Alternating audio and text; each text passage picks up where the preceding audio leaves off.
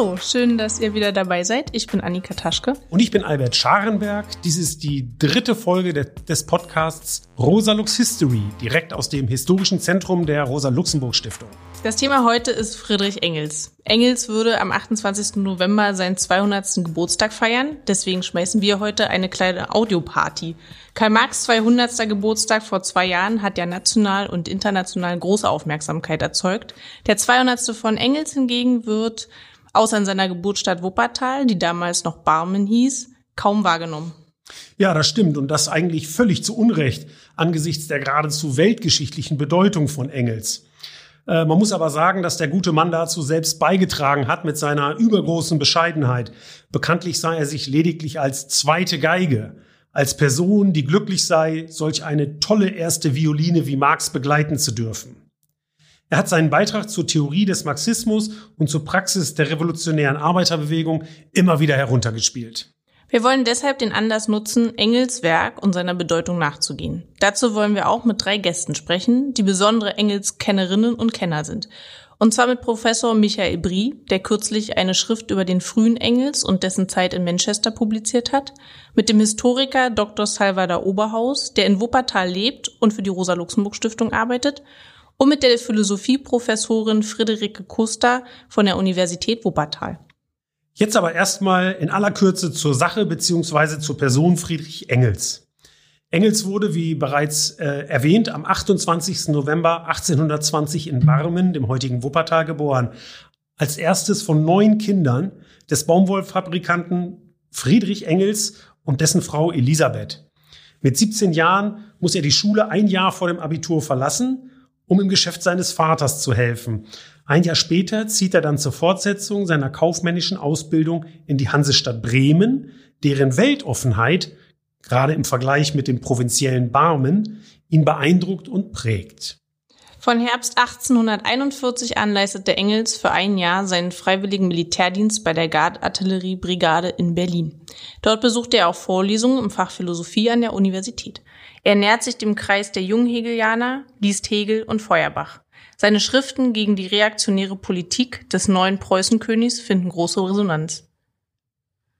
Im November 1842 reist der noch 21-jährige Engels dann nach Manchester, um seine kaufmännische Ausbildung in der Baumwollspinnerei abzuschließen, die seinem Vater ebenso gehört wie die in Barmen und Elbersfeld.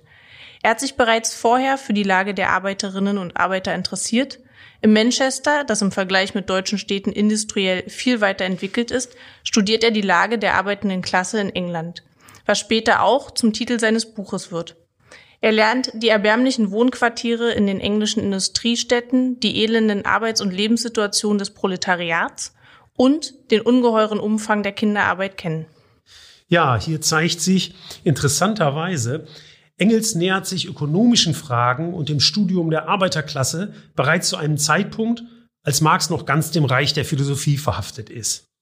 Das entbehrt, wenn man so will, nicht einer gewissen Ironie, wenn man an das Bild der zweiten Geige denkt, was wir eingangs gegeben hatten, weil ja der entscheidende Sprung in den Arbeiten von Engels und Marx die materialistische Wende war, also die Hinwendung zur Ökonomie. Also etwa Hegel vom Kopf auf die Füße zu stellen, Hegel, der die Dialektik neu begründete, aber Geschichte als Kampf zwischen Ideen, nicht zwischen materiellen Interessen verstanden hat. Und diesen Sprung bereitet Engels vor, nicht Marx. Engels schreibt bereits mit Anfang 20 davon, dass die materiellen Interessen und das Eigentum Triebkräfte der gesellschaftlichen Entwicklung und der Klassenformation sind. In Manchester lernt Engels auch die irische Arbeiterin Mary Burns kennen, die seine Lebensgefährtin wird bis zu ihrem Tod 1863. Heiraten ist ihnen unter diesen Bedingungen der Zeit nicht möglich, denn Engels Doppelexistenz als leitender Mitarbeiter eines kapitalistischen Unternehmens und als Revolutionär und Kommunist erlaubt dies nicht. Später ist Engels dann mit Marys jüngerer Schwester Elizabeth Burns liiert, die er 1878 kurz vor ihrem Tod heiratet. Bereits in Manchester nimmt Engels Kontakt auf zum Bund der Gerechten und zur Bewegung der Kartisten, der ersten unabhängigen Arbeiterbewegung der Welt. Sie setzen sich für die Zulassung von Gewerkschaften, den Zehn-Stunden-Tag und das Wahlrecht für alle ein. Ja, in der Tat. Man kämpfte damals für den Zehn-Stunden-Tag, also die 60-Stunden-Woche. Wir kommen aber jetzt schon zum ersten Interview, wo es um dieses Werk, was du schon erwähnt hast, Annika, die Lage der arbeitenden Klasse in England äh, betrifft, und zwar das Interview mit Micha Brie. Vorher aber noch gewissermaßen zur Einstimmung ein Auszug aus Engels Einleitung zu dieser Schrift, in dem er sich an die arbeitenden Klassen Großbritanniens wendet.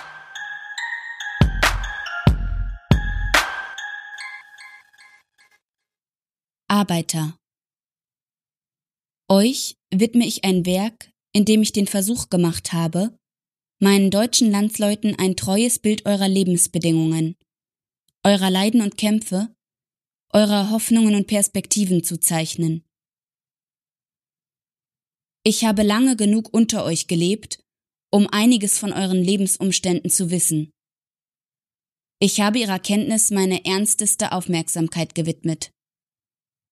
Ich habe die verschiedenen offiziellen und nicht offiziellen Dokumente studiert, soweit ich die Möglichkeit hatte, sie mir zu beschaffen. Ich habe mich damit nicht begnügt.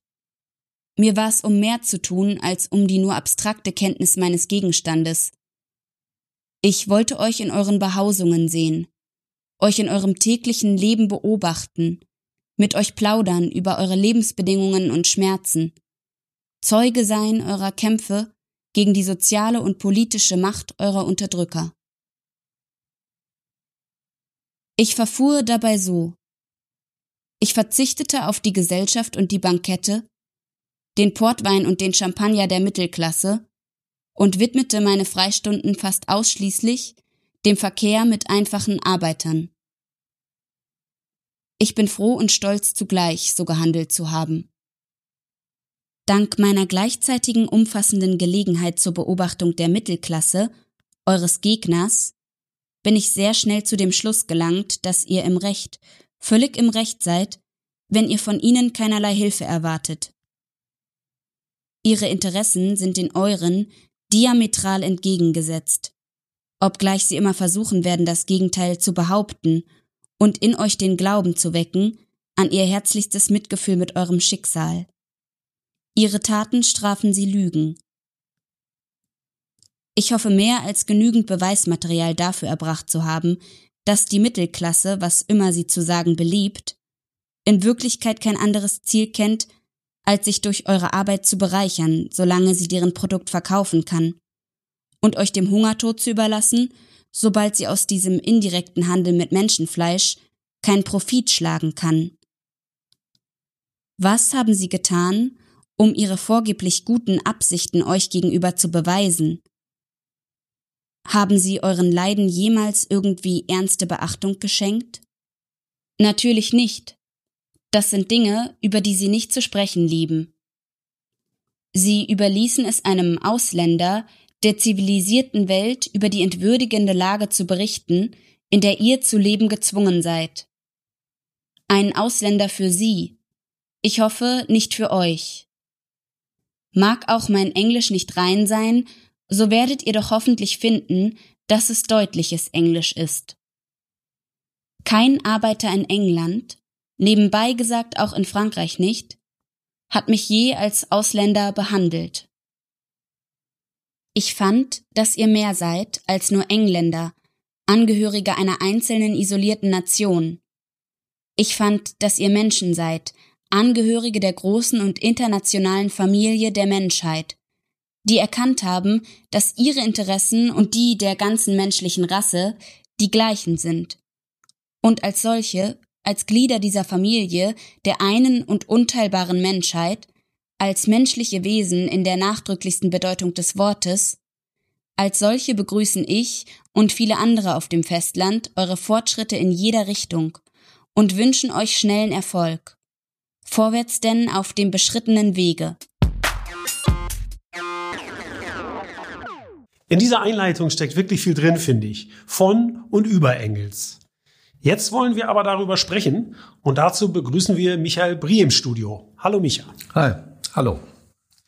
Also, was würdest du denn sagen, wie hat der junge Engels denn die Wirklichkeit der Arbeiterinnen und Arbeiter Anfang der 1840er Jahre in Manchester erlebt? Das Erste, was man einfach sich verdeutlichen muss, ganz anders als eigentlich alle anderen linken Intellektuellen in Deutschland, ist Engels unter Arbeitern aufgewachsen und Arbeiterfamilien. An der Wupper also die, der Großvater und der Vater hatten dort eine Fabrikssiedlung, wo die Arbeiter produziert haben. Da waren die Hallen, da waren die Wohnungen, in denen die Arbeiterinnen und Arbeiter selber produziert haben. Das waren immer zwei Zimmer, ein Zimmer zum Schlafen, ein Zimmer für alles andere, Arbeit, Kochen und, und, und. Äh, und Engels ist unmittelbar in dieser Arbeitersiedlung aufgewachsen, getrennt natürlich durch ein Haus, dreistöckiges Haus. Also die soziale Kluft konnte er unmittelbar erleben. Auch die Umweltzerstörung. Wuppertal war ja damals sozusagen das deutsche Manchester. Also er geht eigentlich von dem deutschen Manchester, kommt er in das richtige Manchester. Und auch das muss man sich vorstellen. Er ist jemand, der ist der, äh, die rechte Hand des Geschäftsführers der Firma, die dem Vater und äh, äh, einem anderen deutschen Kaufmann gehört. Er arbeitet zehn bis zwölf Stunden, sechs Tage in der Woche dort und gleichzeitig besucht er dann am Wochenende die Vorlesungen der Sozialisten, also der Anhänger Ohns er geht auf die Versammlungen der Arbeiter bei der Kartistenbewegung, dieser radikal-proletarischen demokratischen Bewegung. Er erlebt noch die Nachwehen des großen, drei Monate dauernden Streiks in Manchester und Umgebung, der, wo die englische äh, Elite schon fast das Gefühl hatte, sie sind am Vorabend einer Revolution. Ja, sie wussten teilweise nicht mehr, was passiert am nächsten Tag. Kriegen sie das noch unter Kontrolle? Und dann kommt hinzu, dass also Engels teilnehmende Beobachtung macht. Er geht hin, er geht auch in die Wohnung, er ist also Teil der unmittelbar in dieser Hinsicht auch der des Lebens der Arbeiterinnen und Arbeiter. Ähm, er studiert ganz aufmerksam die ganzen offiziellen Berichte, äh, die ihm vorliegen. Er wird zu einem Berichterstatter für den Kontinent über diese Entwicklung in England. Und es geht über, dass er dann zu einer Art Teil einer Organisation wird, die versucht, die britische Linke, die französische Linke, die deutsche Linke und so weiter, also die gesamte europäische Linke schrittweise äh, zu vernetzen. Das ist also in drei Funktionen, Analyse, begleitende Beobachtung und Organisation der Linken, wirkt er in dieser Zeit aktiv. Hallo Michael, auch von mir. Hallo. Wo liegt denn die Bedeutung seiner Arbeit zur Lage der arbeitenden Klasse in England, gerade mit Blick auf heute? Also erstens diese Schrift 1845 erschienen, hat er diese sozialistisch-kommunistische Schrift verfasst. Also nicht von Marx, sondern von Engels finden wir die erste auch dann veröffentlichte und mit großer Wirkung publizierte Schrift. Also die englische Schrift ist viel mehr rezipiert als alles, was Marx in den 1840er, 1850er Jahren geschrieben hat. Äh, äh, umfangreich besprochen, die, die deutsche Polizei, die preußische Polizei, die preußischen Politiker beziehen sich ständig auf diese Schrift, weil sie so anschaulich darstellt, welches welche Zeichen an der Wand geschrieben sind. Wenn man diese soziale Lage der Arbeiter nicht unter Kontrolle bekommt. Ja, und wir haben ja auch in England diese große sozialistische und dann auch proletarische Bewegung. Ähm, er ist der, der als erster ausgehend eine ganz wirklich sinnliche, materialistische Geschichtsschreibung Englands am Beispiel äh, der Lage der arbeitenden Klasse entsteht. Auch das, was er ja unmittelbar ganz anschaulich beschreibt, ähm, äh, moderne Städte. Manchester ist damals Shock City. Also wenn wir heute sagen würden, Shenzhen ist die Stadt des frühen 21. Jahrhunderts, Manchester war die Stadt des äh, Mitte des 19. Jahrhunderts, die alles in sich verkörperte. Er zeigt dann, wie unter diesen Bedingungen, das ist eben, weswegen es eine wissenschaftlich-sozialistische Geschichtsschreibung ist, wie unter diesen Bedingungen Arbeiter anfangen, sich selber zu organisieren, zur Klasse zu werden, wie sie sich selber finden also eine Bewegung im Kapitalismus über den Kapitalismus hinaus. Das ist, ähm, was Engels leistet. Und es ist also vor dem kommunistischen Manifest von 1848 die erste große Schrift, die also wirklich diesen Grundgedanken hat. Also Marx ist in gewisser Hinsicht und vielerlei Hinsicht ein durchaus Schüler von, von Engels. Er folgt ihm, also Engels erkundet das Gelände, und Marx in seiner unnachahmlichen theoretischen Tiefe und Präzision pflügt das Ding dann um. Und dann, was er in, das ist das Zweite, was ich sagen will, was er in so anschaulich zeigt, ist ähm, in seiner Schrift, gerade bezogen auf, äh, auf Manchester, wo er eben die Herausbildung einer modernen kapitalistischen Stadt im Detail nachvollzieht. Und was zeigt er? Wie die Reichen von ihrem Willen zu ihren Büros fahren können, ohne das Elend der Arbeiter zu sehen. Dort sind dann die Fassaden, wo äh, mit den Verkaufsreihen und so weiter. Und dahinter, ein paar Schritte weiter, ist dann stinkende Kellerwohnungen äh, äh, und so weiter, das absolute nackte Elend. Äh, und man sieht es nicht. Das heißt, die Klassen können sich in ein und derselben Stadt bewegen und haben eine völlig unterschiedliche sinnliche Wirklichkeit. Also Ordnungsmuster aus dem unkontrollierten, entfesselten Kapitalismus. Und das ist absolut heute äh, aktuell. Diese Spaltung der Gesellschaft in arm und reich, in wir haben es jetzt mit der Pandemie in die, die viel stärker betroffen sind von Krankheiten und die, die sich eher davor schützen können äh, und so weiter und so fort, die diese Krise viel besser durchstehen. Das beschreibt Engels nicht als moralischen äh, Kritik, sondern er sagt, das ergibt sich aus den Konkurrenzverhältnissen des entfesselten Kapitalismus selber. Ein sachlicher Zwang, dem sich eigentlich keiner entziehen kann. Du schreibst ja in deinem Buch zum frühen Engels in Manchester und Barm, von Engels kann man lernen zu lernen. Kannst du uns das vielleicht noch mal kurz erklären? Ja, vor allen Dingen sollte man wirklich den jungen Engels selber lesen, weil ähm, da sieht man diesen lebendigen Geist. Später ist es ja eher die abgeklärte Darstellung. Deswegen kann man, glaube ich, gerade auch von dem jungen Engels lernen. Dann hatte er, es wird ja oft der kategorische Imperativ von Marx zitiert, alle Verhältnisse umzustürzen und so weiter. Das ist bekannt. Engels hatte gleichzeitig in der gleichen Zeit auch einen kategorischen Imperativ. Er bezieht sich auch auf die Religionskritik und sagt, der Mensch hat nur sich selbst zu erkennen, alle Verhältnisse an sich selbst zu messen, nach seinem Wesen zu beurteilen, die Welt nach den Forderungen seiner Natur wahrhaft menschlich einzurichten. Das ist sozusagen seine Vorstellung. Wir müssen gucken, wer, wer wir als Menschen gemeinsam sind, als solidarische und freie Wesen und müssen diese Zeit so einrichten. Das ist der erste, was man meines Erachtens von ähm, äh, Engels lernen kann, diesem kategorischen Imperativ. Der ist anders als Marx, er ist eigentlich menschlicher. Er ist nicht so sehr das Negative, sondern er stellt das positive Ziel, das menschliche Einrichtung, freie, solidarische Einrichtung der Welt in den Vordergrund.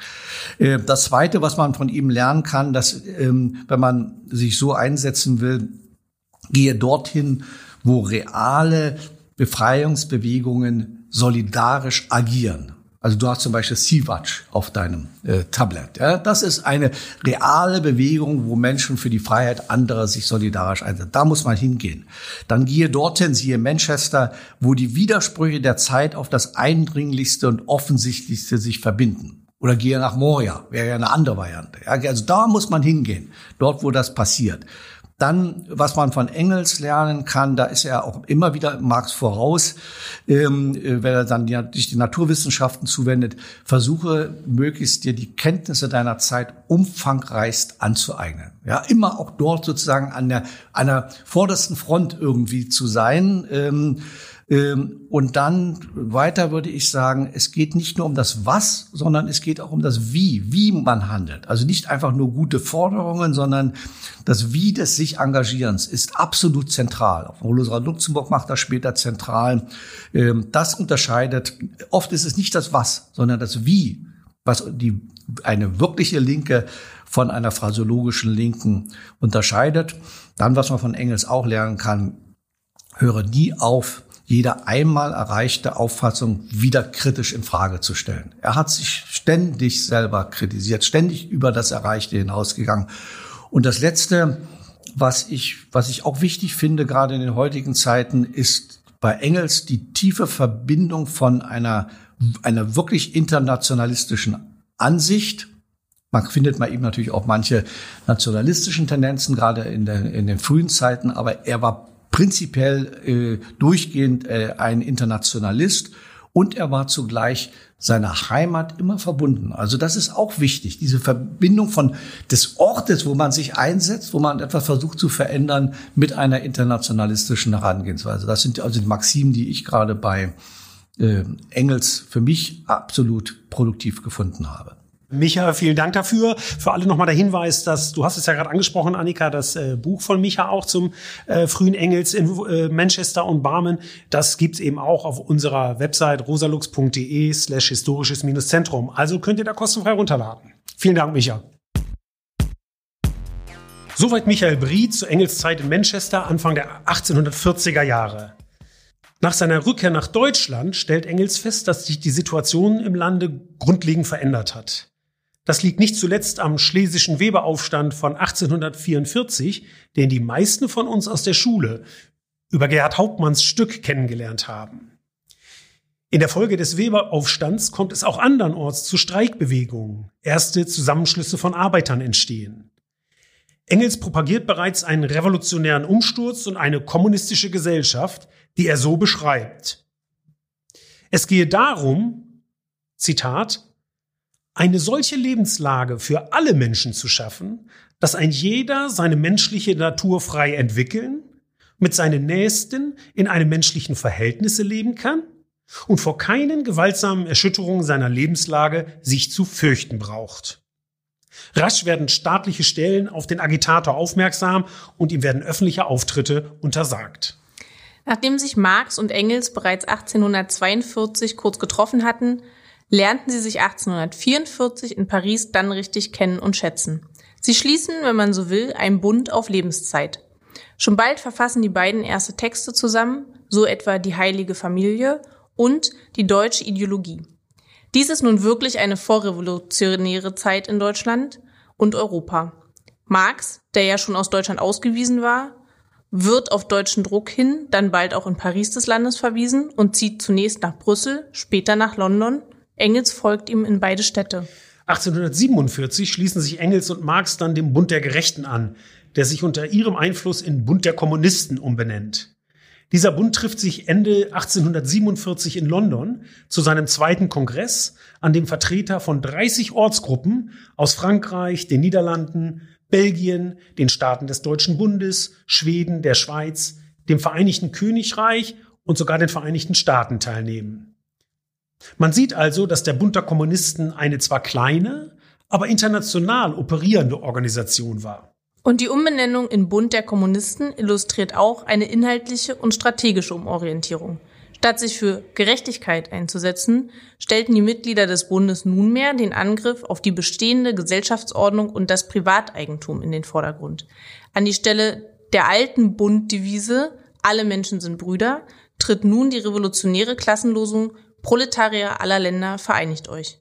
Ja, und das ist dann ja auch die wichtigste politische Losung im Manifest der Kommunistischen Partei, das Engels und Marx im Februar 1848 in London veröffentlichen. In dieser Schrift sind wesentliche Ideen und Forderungen des Bundes der Kommunisten, in dessen Auftrag die beiden das Buch schreiben, bereits dargelegt. Die Geschichte ist nicht bloß die Geschichte der Herrschenden, der Kaiser und Könige, wie in der klassischen Geschichtsschreibung, oder die Geschichte der Ideen, wie bei Hegel. Die Geschichte aller bisherigen Gesellschaft ist die Geschichte von Klassenkämpfen, heißt es dort gleich im ersten Satz. Das ist in der Tat ein grundlegend neuer Gedanke, eine fundamental andere Herangehensweise an die Geschichte, die als materialistische Geschichtsauffassung bezeichnet wird. Triebkraft der historischen Entwicklung ist weniger das Handeln Einzelner oder die Ideenwelt mancher, die entscheidende Triebkraft sind die materiellen Interessen der Menschen. Und diese unterscheiden sich zwischen den herrschenden und den beherrschten Klassen grundlegend. Sie sind streng genommen nicht miteinander vereinbar, also, wie das heißt, antagonistisch. Und aus dem Streit, dem Kampf zwischen ihnen, ergibt sich die historische Entwicklung. Engels hat dies brillant in seiner Schrift zur Lage der arbeitenden Klasse in England, über die wir bereits besprochen haben, skizziert. Im Manifest beschreiben Marx und Engels, wie die Gier nach Profit die Kapitalistenklasse, die Bourgeoisie, um den ganzen Erdball jagt und wie die Bourgeoisie im Zuge dessen die feudale Ständegesellschaft zerschlägt. Das hatte Engels im kapitalistischen England schon viel genauer in Augenschein nehmen können als im zersplitterten, noch nicht industrialisierten Deutschland, zum einen können die Autoren so den revolutionären Wandel erklären, der die Gesellschaften Europas und der Welt grundlegend verändert. Vor allem aber wollen sie auf etwas anderes hinaus, nämlich auf das, was Marx bereits in seiner elften Feuerbach-These so formulierte. Die Philosophen haben die Welt nur verschieden interpretiert. Es kommt darauf an, sie zu verändern. Also die Betonung der politischen Praxis zur Weltveränderung. Ja, genau. Wie auch der Historiker Eric Hobsbawm schreibt, ich zitiere, ein historischer Wandel durch gesellschaftliche Praxis, durch kollektives Handeln, das ist der Kerngedanke. Und er fügt hinzu, die Verpflichtung auf die Politik ist das, was historisch den Marxischen Sozialismus von dem der Anarchisten unterscheidet. Interessanterweise hat das Manifest im Zuge der Revolution von 1848 und danach übrigens äh, kaum Wirkung entfaltet. Das ändert sich erst mit der Gründung der beiden deutschen Arbeiterparteien in den 1860er Jahren. Jetzt ergab sich das Bedürfnis zum Studium dieser und anderer Schriften von Marx und Engels, und zwar aus der Praxis heraus, was ja durchaus zum Inhalt der Schrift passt.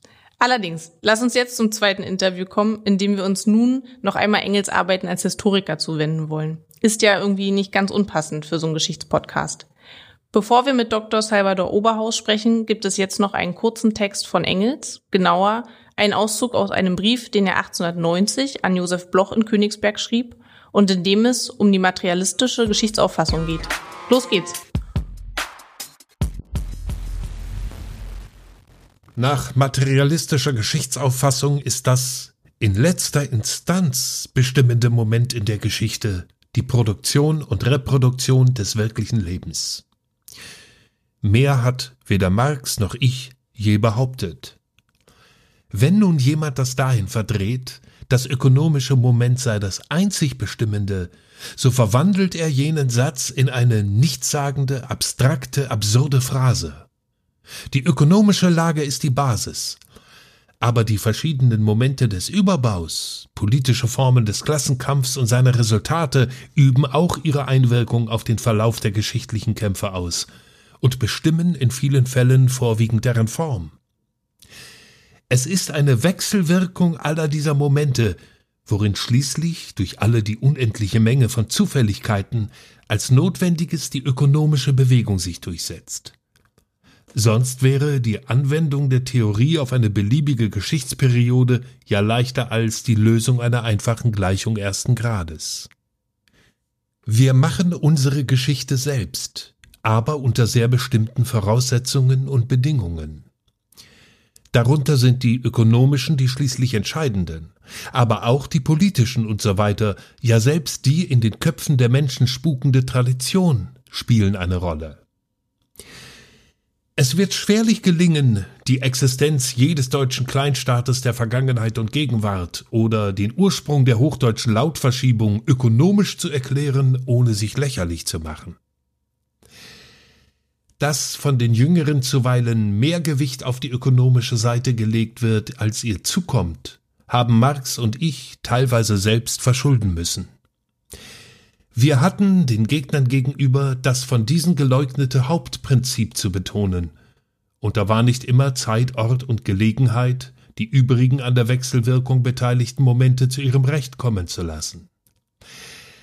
Aber so wie es zur Darstellung eines historischen Abschnitts, also zur praktischen Anwendung kam, änderte sich die Sache, und da war kein Irrtum möglich. Es ist aber leider nur zu häufig, dass man glaubt, eine neue Theorie vollkommen verstanden zu haben und ohne weiteres handhaben zu können, sobald man die Hauptsätze sich angeeignet hat, und das auch nicht immer richtig. Und diesen Vorwurf kann ich manchem der neueren Marxisten nicht ersparen, und es ist da dann auch wunderbares Zeug geleistet worden. Wir sprechen jetzt als nächstes mit Dr. Salvador Oberhaus. Äh, Salvador ist Historiker und Mitarbeiter der Rosa-Luxemburg-Stiftung in Nordrhein-Westfalen. Hallo Salvador. Hallo Albert. Äh, Salva, ähm, du hast den, du kennst den Text von den Brief von Engels an Josef Bloch, der äh, jetzt gerade eingelesen wurde. Und äh, Engels erwähnt in diesem Brief das Hauptprinzip, dem Marx und er sich in ihren Schriften gewidmet hätten. Könntest du dieses Hauptprinzip der materialistischen Geschichtsauffassung kurz erläutern? Ich will es gerne versuchen, dies kurz und knackig zu tun. Um das Hauptprinzip zu verstehen, hilft es zunächst die Theorie, die Marx und Engels über rund 50 Jahre entwickelt haben, die schließlich als Marxismus in die Geschichte eingehen sollten, zu definieren. Ich folge hier jetzt mal Georg Schülbert, indem ich Marxismus verstehe, erstens als historisch-materialistische Analyse von Gesellschaft, Ökonomie und Klassenverhältnissen. Zweitens eine hierauf gestützte Theorie der Politik und schließlich drittens eine politische Praxis mit dem Ziel einer Aufhebung der kapitalistischen Gesellschaft. Die Kernelemente ihres Forschungskonzeptes, also das von Marx und Engels für Theorie geleitete empirische Sozialwissenschaft, nichts anderes haben Marx und Engels entworfen, sind der historische Materialismus und die Kritik der politischen Ökonomie. Die materialistische Geschichtsauffassung geht davon aus, dass das gesellschaftliche Sein, also die tatsächlichen Bedingungen, in denen die Menschen leben, und in dessen Zentrum die Eigentums- bzw. Produktionsverhältnisse die Hauptbedingungen aller Formen von gesellschaftlichem Bewusstsein und Entwicklung darstellen. Hier bilden die von Marx und Engels untersuchten ökonomischen Tatsachen den Ausgangspunkt aller gesellschaftlicher Entwicklung, sind aber nicht ihr allein erklärendes Merkmal. Oder um es zusammenzufassen, der historische Materialismus geht davon aus, dass es zwar der Mensch selbst ist, der seine gesellschaftliche und materielle Umwelt gestaltet, aber diese vom Menschen geschaffene Umwelt auch wieder auf ihn zurückwirkt. Der Mensch also nicht frei seine Geschichte selbst bestimmt. Sie bestimmt sein Bewusstsein, daher sollte nicht, wie Hegel es einst postulierte, eine Geschichte der Ideen geschrieben werden, sondern eine der Menschen und ihrer gesellschaftlichen Praxis. Methodisch untersuchen sie nun diese spannende und durchaus damals neue Annahme unter Anwendung der hegelischen Dialektik als empirisch-historisch sozialwissenschaftliche, letzten Endes sogar soziologische, sozialgeschichtliche und auch wirtschaftswissenschaftliche Studie. Damit haben die beiden, haben Marx und Engels ein strategisches Orientierungsprogramm entfaltet. Was Marx und Engels aber nicht getan haben, mit dem Konzept vom historischen, äh, historischen Materialismus ist einen Königsweg zur Überwindung des Kapitalismus und zur Herbeiführung einer kommunistischen Gesellschaftsordnung zu formulieren. Aber sie haben immerhin Bedingungen und Perspektiven auf einem möglichen Weg dorthin aufgezeigt. Wir müssen uns also im Zweifel weiterhin selbst Gedanken machen, wie wir eine solidarische und kommunistische Gesellschaft erreichen wollen. Geschichte passiert also nicht einfach so von alleine. Sie wird aktiv, aber unter den schon erwähnten vorgefundenen Bedingungen gestaltet. Wenn bestimmte gesellschaftliche äh, äh, ähm, Triebkräfte, nämlich der Mensch, entsprechend dazu befähigt wird. Auch von mir Hallo und herzlich willkommen Hi, telefonisch zugeschaltet im Studio. Ähm, du hast gerade einiges dazu gesagt, aber was können wir denn heute mit diesem Hauptprinzip noch anfangen oder schon anfangen und wie können wir mit dieser Methode vielleicht Geschichte auch besser verstehen? Mhm. Als das Hauptprinzip beschreibt Engels ja in seinem erwähnten Brief am Bloch nicht den historischen Materialismus an und für sich, sondern eines der Prinzipien dieser materialistischen Geschichtsauffassung, nämlich dem, nennen wir es mal, Primat des ökonomischen, die Sphäre des ökonomischen. Und diese ökonomischen Triebkräfte, denke ich, sind bis heute äh, gewiss noch die maßgeblichen entscheidenden Triebkräfte für die Entwicklung und die Analyse kapitalistisch geprägter Gesellschaften und auch für die Formulierung von Perspektiven zu derer Überwindung, so wie wir es ja auch in der Rosa-Luxemburg-Stiftung gelegentlich in unserer Theoriearbeit, aber auch in der politischen Praxis, zu der wir gerne qualifizieren wollen, äh, zu untersuchen versuchen. Ich denke also, dass die äh, materialistische Geschichtsauffassung nach wie vor von ungebrochener, ja geradezu schreiender Aktualität ist. Sie ist ein universell anwendbares Orientierungsprogramm zur Analyse eben dieser historischen Entwicklungen. Und nur, und verzeiht mir diesen Allgemeinplatz, wer die Gegenwart, äh, nur wer die Geschichte kennt, kann die Gegenwart verstehen und letzten Endes auch die Zukunft gestalten. Äh, ich knüpfe da auch nochmal an. Denn äh, Engels macht sich in dem besagten Brief, den wir ja gerade gehört haben in Auszügen, ja auch über den Dogmatismus mancher Marxisten in Anführungszeichen lustig. Worin liegen denn hier die Gefahren? Also eine Gefahr liegt, denke ich, in der Kanonisierung des Marxismus und in der Schaffung einer starren Herrscherideologie und darin, theoretische Annahmen und als gesichert geltendes Wissen nicht mehr an der Empirie zu überprüfen. Dies haben wir ja schließlich im Leninismus, besonders dann unter der Ära Stalins erleben müssen. Man hinterfragt sich selbst nicht mehr kritisch, sondern ähm, das ursprüngliche Forschungskonzept, das natürlich auch mit einer politischen Theorie einhergeht, wird quasi ideologisiert. Ja, und dann praktisch könnte man sagen, aus einer kritischen Wissenschaft wird eine Herrschaftsideologie. Oder würdest du das nicht so sehen? Ganz genauso würde ich das sagen, ja. Ich habe eine weitere Frage und zwar geht es eher darum, unseren Zuhörerinnen und Zuhörern nochmal einen Lesetipp vielleicht mitzugeben. Deswegen die Frage, ähm, besonders bekannte Schriften, die Marx und Engels zu Geschichtsthemen verfasst haben, sind Marx 18. Brumaire des Louis Bonaparte über die 1848er Revolution in Frankreich und Engels Schrift zum deutschen Bauernkrieg. Was würdest du denn unseren Zuhörerinnen noch außerdem empfehlen, wenn es um historischen Materialismus geht? Ja, der historische Materialismus ist in der Tat einer der Konzepte, die Marx und Engels entworfen haben, die sie nicht in einer zentralen Schrift niedergelegt haben, sondern im Prinzip über 50 Jahre dann entwickelt haben. Es gibt also nicht das eine zentrale Werk, sondern es gibt eigentlich eine Reihe von Werken, die man noch heute noch äh, mit Gewinn lesen kann, wenn man sich die Interpretation des historischen oder das Verständnis von historischer von historischem Materialismus bei Marx und Engels anschauen will. Ich bin jetzt wahrscheinlich nicht ganz in der chronologisch richtigen Reihenfolge, aber spannend und informativ finde ich heute nach wie vor zu lesen die Lage der arbeitenden Klasse in England, die er dann nach seinem Manchester-Aufenthalt in Barmen niedergeschrieben hat. Der Anti-Düring, die deutsche Ideologie dann auch die wahrscheinlich lesbarere Fassung der deutschen Ideologie, die Engels dann niedergeschrieben hat, in die Entwicklung des Sozialismus von der Utopie zur Wissenschaft. Dann die in den 80er Jahren, 1880er Jahren noch mehr herausgegebenen Feuerbach-Thesen und schließlich der Ursprung der Familie, des Eigentums und des Staates. Und vielleicht zum Einstieg der Klassiker, das kommunistische Manifest. Ja, das sind ja eine ganze Menge Literaturtipps. Salva, mir fällt eine andere Frage noch ein, die ich dir abschließend noch stellen wollte, weil du sitzt ja nun mal in Wuppertal. Und das war früher Barmen, ist also die Geburtsstadt äh, von Engels, in der er auch aufgewachsen ist. Äh, äh, sind denn, ist denn äh, Engels 200. Geburtstag, wird er denn angemessen begangen in seiner Geburtsstadt? Ja, er wird begangen, ob immer angemessen. Ja, das kann man kritisch hinterfragen. Es gibt anlässlich des 200. Jahres von Friedrich Engels in der Tat eine von der Stadtgesellschaft politisch sehr plurale, bunte Anstrengung verschiedenster Kulturprogramme und politischer Bildungsprogramme, um Engels angemessen zu gedenken, um angemessen an ihn zu erinnern.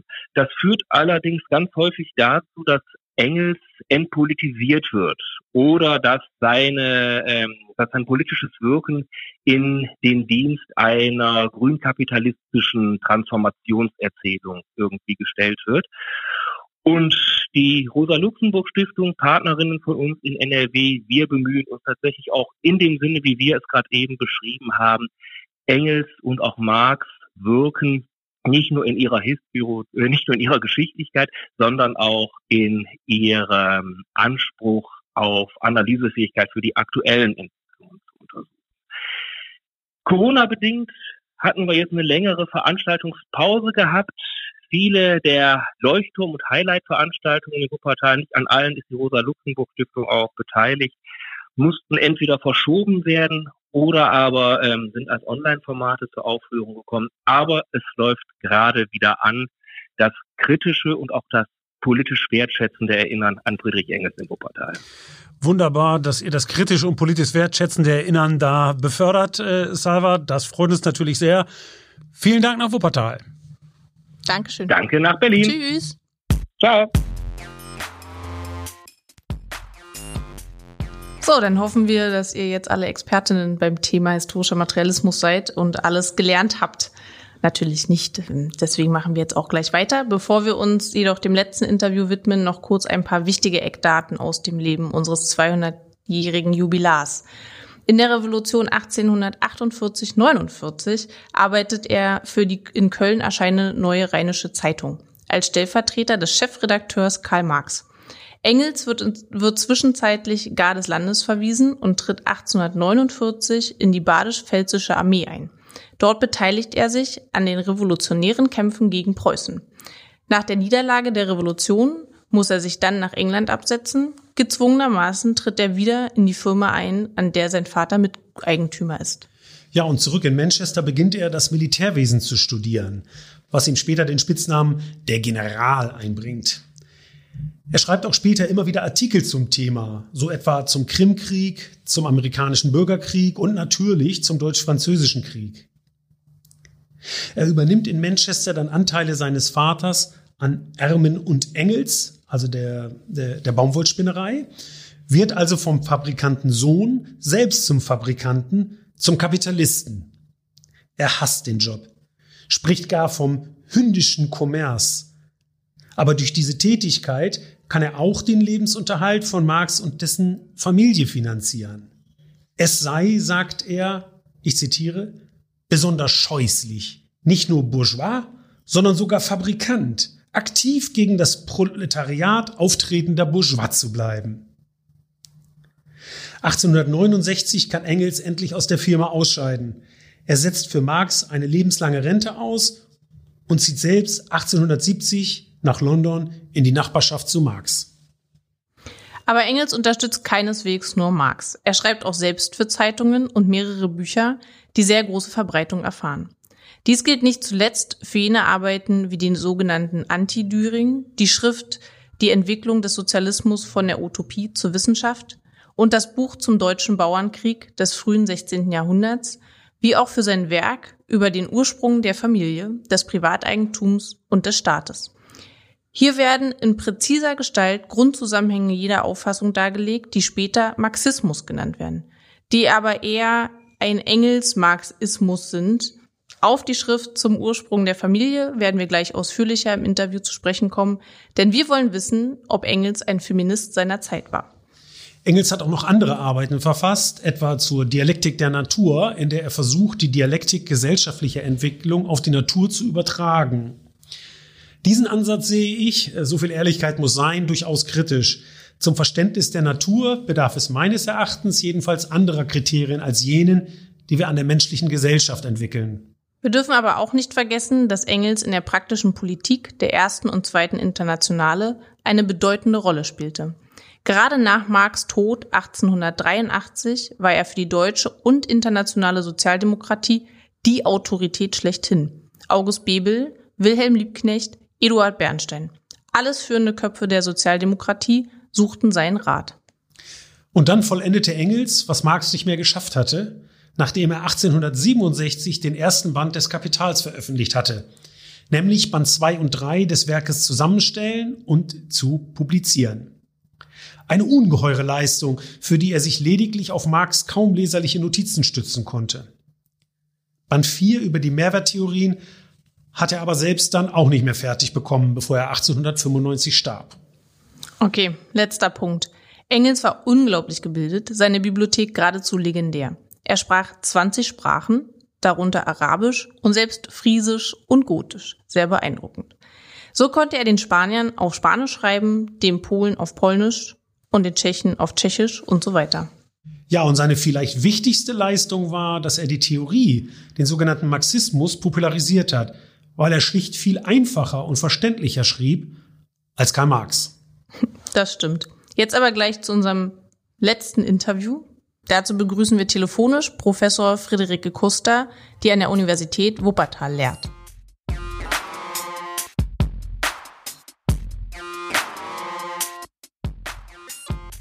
Frau Kuster, Sie haben mit einer der berühmtesten Schriften von Friedrich Engels sich befasst, die den Titel hat Der Ursprung der Familie, des Privateigentums und des Staates. Was ist denn die Kernthese dieses 1884 verfassten Buches? Ja, die Kernthese des Buchs ist es, dass die drei im Titel genannten Institutionen, nämlich die Familie, also die monogame Einzelfamilie, das Privateigentum und der Staat keineswegs von Ewigkeit her sind, sondern zu einem bestimmten historischen Zeitpunkt entstanden. Und zwar auf der Schwelle zur Zivilisation. Das heißt, diese Institutionen bilden sich erst auf einer bestimmten menschheitlichen Entwicklungsstufe heraus. Und aus der Tatsache, dass etwas im Lauf der Menschheitsentwicklung entstanden ist, kann aber im Weiteren geschlossen werden, dass auch im weiteren Entwicklungsprozess das Stadium von Familie Privateigentum und Staat dann auch wieder abgelöst werden kann. Also wenn wir sehen, dass etwas historisch entstanden ist, können wir vermuten oder sogar davon ausgehen, dass es auch wieder vergehen kann. Und warum können wir davon ausgehen? Nach der materialistischen Auffassung von Engels ist, wie er sagt, das in letzter Instanz bestimmende Moment in der Geschichte die Produktion und Reproduktion des unmittelbaren Lebens. Anders gesagt, die jeweilige gesellschaftliche Ordnung lässt sich nur im Ausgang von diesen Arten der Produktion erfassen. Einerseits Naturaneignung, also Lebensmittelproduktion, und auf der anderen Seite Fortpflanzung der Gattung, also Menschenproduktion. Und das heißt im Weiteren, ändern sich jetzt die Produktionsbedingungen und Produktionsverhältnisse, dann wandelt sich auch die gesellschaftliche Ordnung mitsamt ihren zentralen Institutionen, wie eben Familie, Privateigentum und Staat. Und da sich im 19. Jahrhundert, also zu Engels Zeit, die Produktionsverhältnisse durch die industrielle Revolution radikal verändert haben, warum sollten es jetzt nicht auch die gesellschaftlichen Verhältnisse in ihrem Gefolge tun? Das wäre die These. Mit Friedrich Engels und vor ihm bereits August Bebel mit seiner Schrift Die Frau und der Sozialismus haben sich zwei führende Sozialisten der Zeit bereits sehr früh und intensiv mit der Geschlechterfrage befasst. Warum tun sie das denn? Na, einerseits existiert in der zweiten Hälfte des 19. Jahrhunderts eine zunehmend erstarkende Frauenbewegung als eine soziale Bewegung.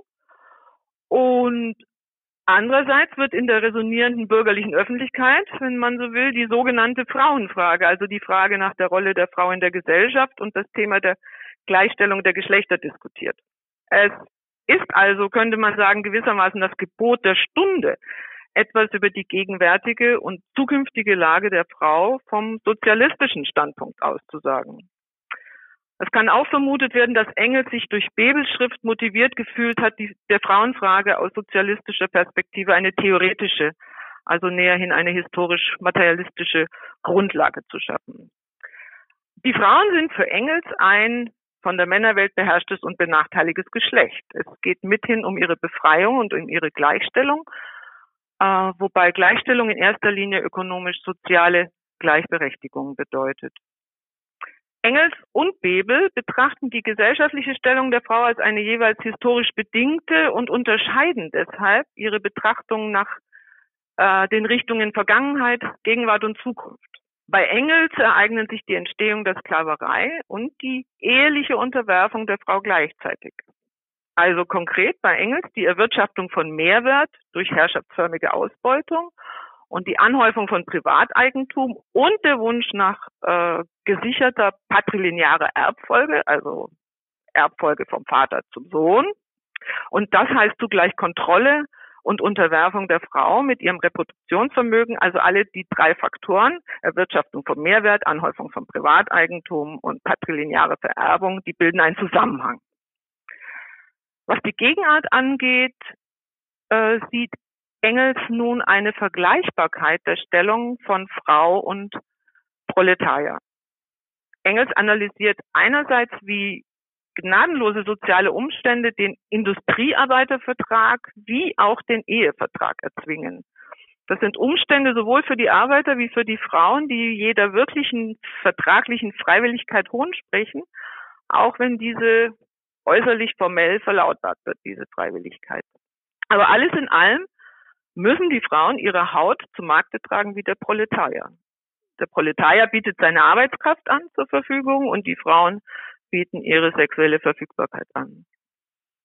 Was die Zukunft angeht, die Zukunft könnte für die Geschlechter aber endlich die Einlösung des Versprechens der freien und gleichberechtigten Geschlechterliebe bringen. Die, die, die Idee einer auf Freiwilligkeit und wechselseitiger Liebe gegründeten Geschlechtsbeziehung ist ja im Schoße des Bürgertums in den Zeiten der Frühromantik entstanden. Aber sie hat sich bislang ja nur unter den verzerrten patriarchal-kapitalistischen Bedingungen realisieren können. Und deshalb ist diese Idee also eigentlich gar nicht realisiert, sondern Ideologie. In einer sozialistischen Zukunft würde sich Prostitution in Liebe verwandeln. Das heißt, aus der Ware, also aus der Liebe in Warenform würde dann wahre Liebe werden und ohne dass noch die Instanzen von Ökonomie und Staat dazwischen treten. Das ist eine genuin romantische Idee. Ja, das stimmt. Irgendwie auch eine schöne Idee, aber ähm, ich habe noch eine weitere Frage, hm, die sich uns gestellt hat, als wir uns mit dem Ursprung jetzt nochmal befasst haben. Das Buch ist ja nun bald 150 Jahre alt. Und manches, worauf es beruht, etwa die Arbeiten Bachhofens und Morgens, auf die Engels sich ja bezieht, ist längst veraltet. Und auch Engels Analyse bleibt seinerzeit verhaftet, etwa was den äh, Umstand betrifft, dass er den gesellschaftlichen Charakter von Hausarbeit nicht wirklich erkennt. Warum würden Sie sagen, lohnt es dennoch, den Ursprung auch heute noch zu lesen und zu diskutieren? Naja, erstmal vorweg. Wir Philosophinnen lesen und diskutieren Bücher auch dann noch, wenn sie 2500 Jahre alt sind.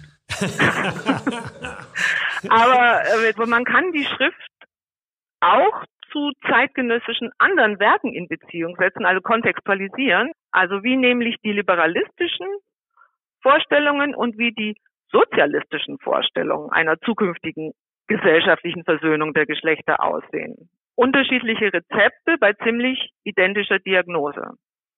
Und schließlich hat sich auch eine Feministin wie Simone de Beauvoir mit dem Ursprung auseinandergesetzt, also für ihr großes feministisches Werk, äh, Le Deuxième Sexe, das andere Geschlecht. Und hat zum Beispiel gefragt, ob eine rein ökonomische Erklärung für die Entstehung des Patriarchats eigentlich ausreicht. Also es ist immer interessant, einen Klassiker zu lesen, weil bestimmte Fragen hier in einer gewissen Grundsätzlichkeit präsentiert werden. Aber gerade was jetzt äh, die Debatte zu Marxismus und Feminismus angeht, hat sich natürlich seit der zweiten Frauenbewegung schon viel getan. Ja. Ich habe abschließend noch eine kleine, vielleicht aber auch äh, kurze Frage, ähm, ganz runtergebrochen. Würden Sie sagen, dass Engels ein Feminist seiner Zeit war? Ja, vielleicht eine kurze Frage, aber nicht so einfach mit der kurzen Beantwortung. Also einerseits wissen wir ja, dass Engels nicht vorrangig und in erster Linie für die Frauenbefreiung gekämpft und geschrieben hat, aber er hat eben im Ursprung in seiner Zeit und mit der Autorität, die er hatte, eine feministische Positionierung als den Bestandteil eines sozialistischen Standpunkts angesehen. Aber ich vermute, dass Sie mit Ihrer Frage auch darauf hinaus wollen, inwiefern ein Femin Engels ein Feminist war innerhalb der Grenzen, die ihm seine Zeit auferlegt hat. An der Stelle werden gerne, also ich, auch gerade bei Marx und Engels, werden an der Stelle gerne die persönlichen Lebens- und Liebesverhältnisse angeführt. Aber abgesehen davon, dass es bei den privaten Verhältnissen gilt, schon sehr genau hinzusehen, ist das immer nur wenig aufschlussreich, äh, die persönliche Lebensführung zu den theoretischen Ansichten in Beziehung zu setzen auch wenn es vielleicht moralisch äh, wünschenswert wäre, dass das nicht allzu weit auseinander klafft. Also man muss äh, für Engels lässt sich eine vollständige gesellschaftliche Gleichstellung der Geschlechter nur realisieren durch die Integration der Frau in die männliche Sphäre der Produktion. Also das ist ja der Weg, den unsere Gesellschaft inzwischen seit einiger Zeit geht. Diese Eingliederung in die Produktionssphäre wird möglich äh, durch die Auflösung der Privathaushalte in eine, wie Engels sagt, öffentliche Industrie. Also das heißt, die von ihm beharrlich sogenannten Familienpflichten werden äh, in diese öffentliche Industrie verwandelt. Wie die aussieht, dazu sagt er nicht besonders viel. Und es lässt auch nichts in Engels Text darauf schließen, dass dieser Teil der gesellschaftlichen Arbeit, auch wenn er öffentliche Industrie ist, äh, künftig von beiden Geschlechtern paritätisch äh, geleistet würde. Und nicht zuletzt bleibt das, was dann die öffentliche Industrie nicht wegarbeitet, als, wie er selber sagt, unbedeutender Rest dann für die Hausfrau übrig. Das heißt, man kann sehen, dass die sogenannten Familienpflichten beharrlich weiblich bleiben bei Engels. Also und Engels bemüht zwar zu keiner Zeit biologische oder naturalisierende Erklärungsmuster für die Unterwerfung der Frauen. Also es sind rein gesellschaftlich ökonomische Umstände, die die Frauen unter das Regiment der Männer zwingen. Sobald es aber um die geschlechtliche Arbeitsteilung geht, äh, wird die Bindung der Frau an die Reproduktions- und Fürsorgearbeit im nebulösen, also nebulösen Begriff der Familienpflichten als exklusiv weiblich festgeschrieben. Und so wie die Fürsorgearbeit begrifflich verschwindet, so verschwindet sie neben der Produktionsarbeit auch aus der theoretischen Betrachtung. Das ist ja, also das ist keine Neuigkeit. Also dementsprechend ging es in der feministischen Hausarbeitsdebatte der 70er Jahre auch darum, diese Arbeit, eben diese Hausarbeit aus den begrifflichen Verkleisterungen äh, von Liebe und Familienpflichten herauszupräparieren.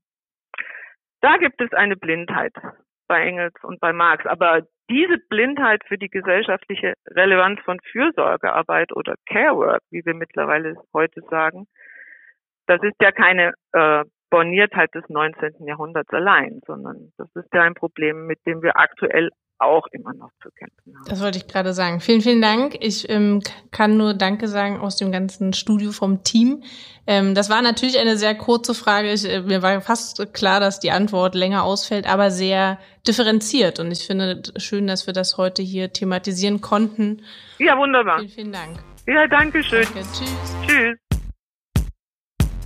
Ja, wir kommen jetzt zum Ende, aber nicht ohne Sie und euch darauf hinzuweisen, dass die nächste Folge unseres Podcasts der Selbstorganisation von Migrantinnen und Migranten im Nachkriegsdeutschland gewidmet ist. Wir werden uns also die Prozesse der Selbstorganisierung von GastarbeiterInnen im Westen und von VertragsarbeiterInnen im Osten ansehen. Ja, ich freue mich schon drauf. Äh, will aber doch noch zuletzt ein, auf weiteres Material hinweisen. Übrigens auch mehrere Sachen zu Engels unter rosalux.de slash historisches-zentrum findet man nicht nur den erwähnten Link zum kostenlosen Download des Buches von Michael Brie, sondern demnächst auch Hin Hinweise auf unsere Veranstaltungen zu Engels 200 im November in Hamburg und Berlin. Also rosalux.de slash historisches-zentrum. Und ihr könnt uns natürlich auch auf den sozialen Medien folgen, auf Instagram als rosalux-history, auf Twitter und Facebook als rls-history. Jetzt aber ein dickes Dankeschön an alle, die ihr bis zum Schluss zugehört habt. Und nicht vergessen, man kann diesen Podcast selbstverständlich auch abonnieren. Tschüss. Ciao, ciao.